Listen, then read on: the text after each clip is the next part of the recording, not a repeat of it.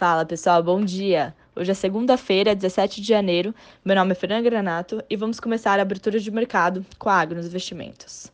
Hoje o mercado nos Estados Unidos está fechado por conta do feriado, dia de Martin Luther King, e com isso destaque ainda maior para dados da economia chinesa hoje.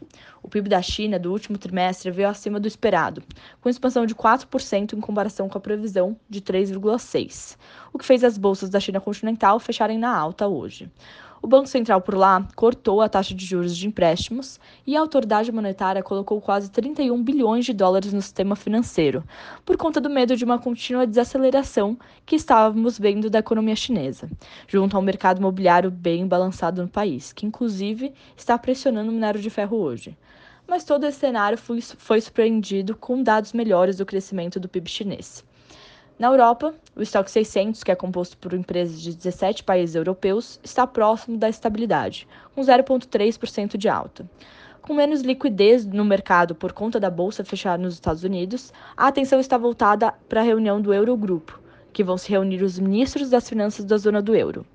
Os papéis do Banco do Credit Suisse recuam mais de 1,5% depois do presidente do banco renunciar, após ter desrespeitado regras de quarentena por conta do coronavírus. E no lado das commodities, os preços do petróleo sobem, com preocupações em torno da oferta pelos grandes produtores.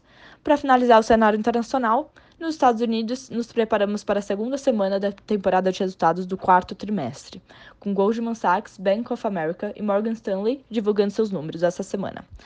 Agora no Brasil, a bolsa fechou a semana passada com alta de 4,1%, quase aos 107 mil pontos.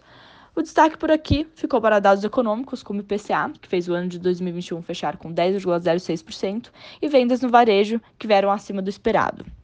No dia de hoje, a agenda está marcada pelo relatório Focus do Banco Central e o BCBR, prévia do PIB, além da balança comercial semanal às 3 horas. Para essa semana, teremos os holofotes no campo político, com os protestos dos servidores públicos, com uma paralisação que está marcada para amanhã. Vamos acompanhando. Desejo uma ótima segunda-feira e bons negócios.